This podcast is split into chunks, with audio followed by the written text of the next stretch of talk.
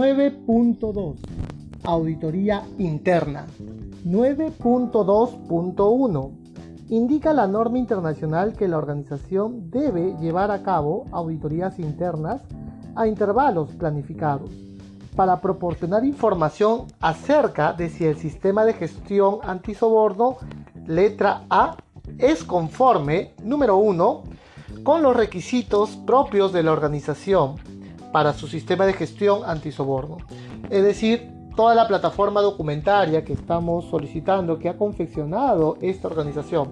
Por ejemplo, en el caso de contexto, partes interesadas, la norma no te exige que tengas información documentada, pero si tú consideras elaborarlo, pues eso se te va a auditar. Número 2. Los requisitos de este documento. Finalmente, la norma internacional tiene requisitos. ¿Cuántos requisitos tiene esta norma? 98 requisitos. Letra B. Si se implementa y se mantiene eficazmente. Para ello, este auditor debe ir in situ para garantizar que los riesgos identificados están siendo controlados por la organización, para conversar con el personal, para verificar la existencia del control, del reporte, del funcionamiento del sistema Acá la norma nos indica que sería prudente utilizar la guía 19011 que está en su versión 2018, la cual te indica algunos principios, por ejemplo. Esos principios pueden ser independencia, imparcialidad, debido cuidado profesional, enfoque basado en evidencias, entre otros. 9.2.2 indica la norma internacional que la organización debe, letra A, planificar, establecer, implementar y mantener uno o varios programas de auditoría que incluyan la frecuencia, los métodos, las responsabilidades, los requisitos de planificación y la elaboración de informes que debe tener en cuenta y en consideración la importancia de los procesos involucrados y los resultados de las auditorías previas. Bueno, vamos a tener programas, que es el conjunto de auditorías mediante la frecuencia, que puede ser una al año, dos al año, tres al año.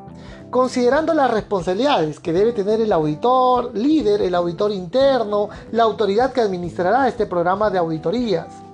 Los requisitos para su planificación y ejecución, por ejemplo, alguna inducción, exámenes médicos, entre otras.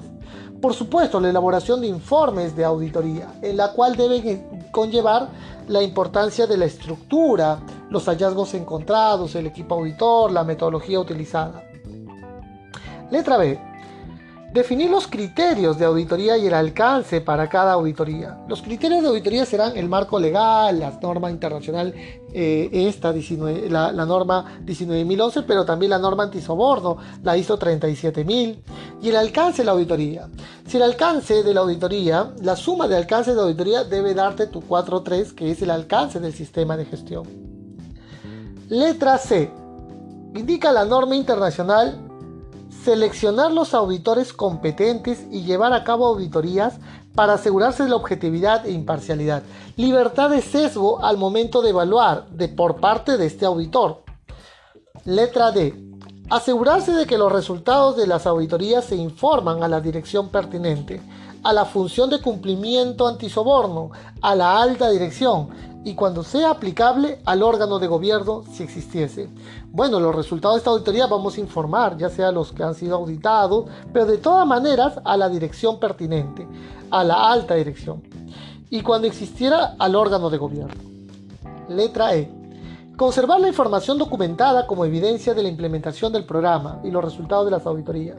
El informe que hemos mencionado, el mismo programa, lista de verificación, un plan de auditorías, entre otras. 9.2.3 Indica la norma internacional que estas auditorías deben ser razonables, proporcionales y basadas en el riesgo, un enfoque basado en riesgo. Dichas auditorías deben consistir de procedimientos de auditorías internas y otros procedimientos que revisen los procedimientos, controles y sistemas. Par. Soborno y sospecha de soborno. Nos enfocamos a esos procesos críticos donde haya esta sospecha. Letra B. Incumplimiento de requisitos de la política antisoborno y del sistema de gestión, donde haya mayores presunciones, ¿no? los indicadores, las tasas, los reportes. Letra C. Falta por parte de los socios de negocio de cumplir con los requisitos antisobornos aplicables. Bueno, que, si este sistema de gestión, si tiene eh, conglomerados, consorcios, socios de negocio, habrá que controlarlo y veamos esa efectividad de control que tienen. Letra D, debilidades y oportunidades de mejora del sistema de gestión que ha implementado, lo ha registrado o está en vías de implementación. Queremos ver cómo está madurando ese sistema de gestión. 9.2.4 para asegurar la objetividad e imparcialidad de estos programas de auditoría, la organización debe asegurarse de que estas auditorías se efectúan por, letra A, una función independiente o personal, establecido o designado para este propósito. En ese sentido, lo que vamos a dirigir en la, gestión y administración del programa eh, tiene que haber objetividad e imparcialidad. No es que siempre, o se tendrá que explicar por qué siempre se audita ese proceso. No es que haya eh, algún conflicto eh, amical de relación, solo que ese proceso hay que asegurar su control. Letra B. La función de cumplimiento antisoborno, a menos que el alcance de la auditoría incluya una evaluación del propio sistema de gestión antisoborno o un trabajo similar para el que la función de cumplimiento antisoborno es responsable. Vamos a evaluar también esa función de cumplimiento, claro que sí. Letra C. Una persona apropiada de un departamento función distinto del que se está haciendo auditado. Libertad de sesgo, por favor. Independencia. Letra D.